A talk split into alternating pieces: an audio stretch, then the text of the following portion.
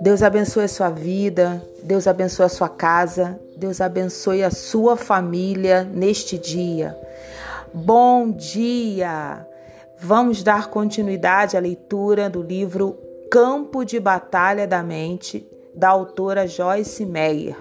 Capítulo 1: A mente é o campo de batalha, porque a nossa luta não é contra o sangue e a carne não estamos combatendo apenas contra oponentes físicos, e sim contra despotismos, os principados e potestades, contra os espíritos mestres que são dominadores deste mundo tenebroso, contra as forças espirituais do mal nas regiões celestes, sobrenaturais. Efésios 6, 12.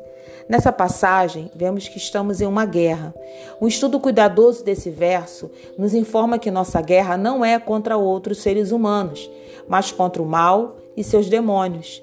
Nosso inimigo, Satanás, tenta nos derrotar com estratégia e engano, mediante planos bem elaborados e engano deliberado. O diabo é um mentiroso. Jesus chamou-o de o pai das mentiras e de tudo que é falso. João 8:44. Ele mente para você e para mim. Ele nos diz coisas sobre nós mesmos, sobre outras pessoas e sobre as circunstâncias que simplesmente não são verdadeiras. Ele não nos diz, entretanto, a mentira toda de uma vez. Ele começa bombardeando nossa mente com um padrão astuciosamente delineado de pequenos pensamentos importunos, suspeitas, dúvidas, medos, perguntas, questionamentos e teorias.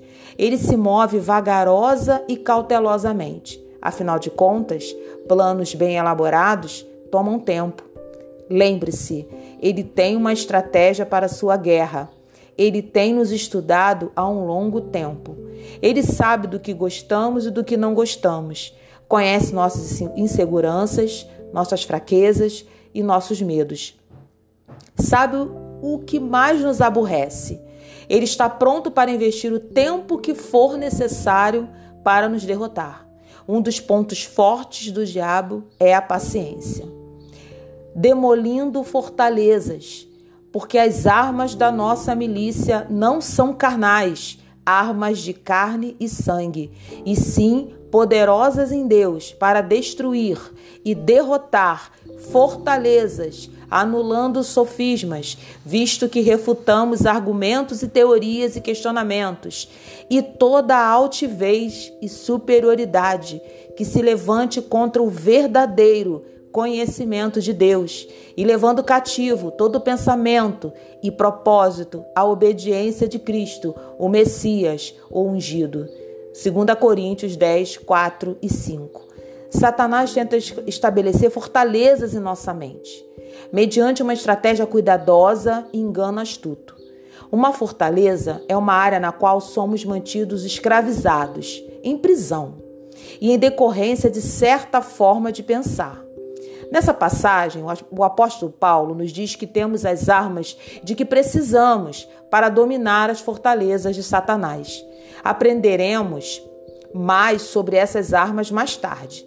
Mas agora, note que estamos mais uma vez engajados em uma guerra, a guerra espiritual. O verso 5 nos mostra claramente o local da batalha na qual essa guerra é travada. A tradução desse versículo na Amplified Bible, Bíblia amplificada, diz que devemos to tomar essas armas e refutar os argumentos. O diabo argumenta conosco, oferece-nos teorias e questionamentos. Toda essa atividade se passa na mente. A mente é o campo de batalha. Resumo da situação.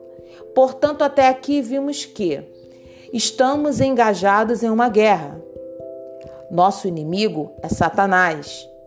A mente é o campo de batalha. O diabo trabalha diligentemente para estabelecer fortalezas em nossa mente.